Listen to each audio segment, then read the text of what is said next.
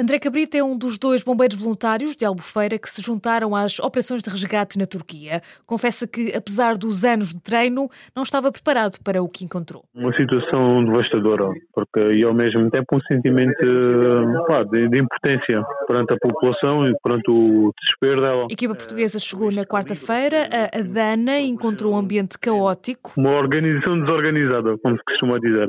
Estava muita desorganização e é normal. Passou, tinha passado 48 horas desde o sismo, isto a nível da organização acredito que seja uma coisa muito complexa, então pronto, estava desorganizada. Desde então não tem havido boas notícias nos resgates, ainda não encontraram uma única pessoa com vida. Ainda assim, a resposta que recebem da população é de agradecimento. Fizemos o nosso trabalho, olha, não está aqui ninguém com vida, se estava aqui, pois provavelmente deve ter falecido.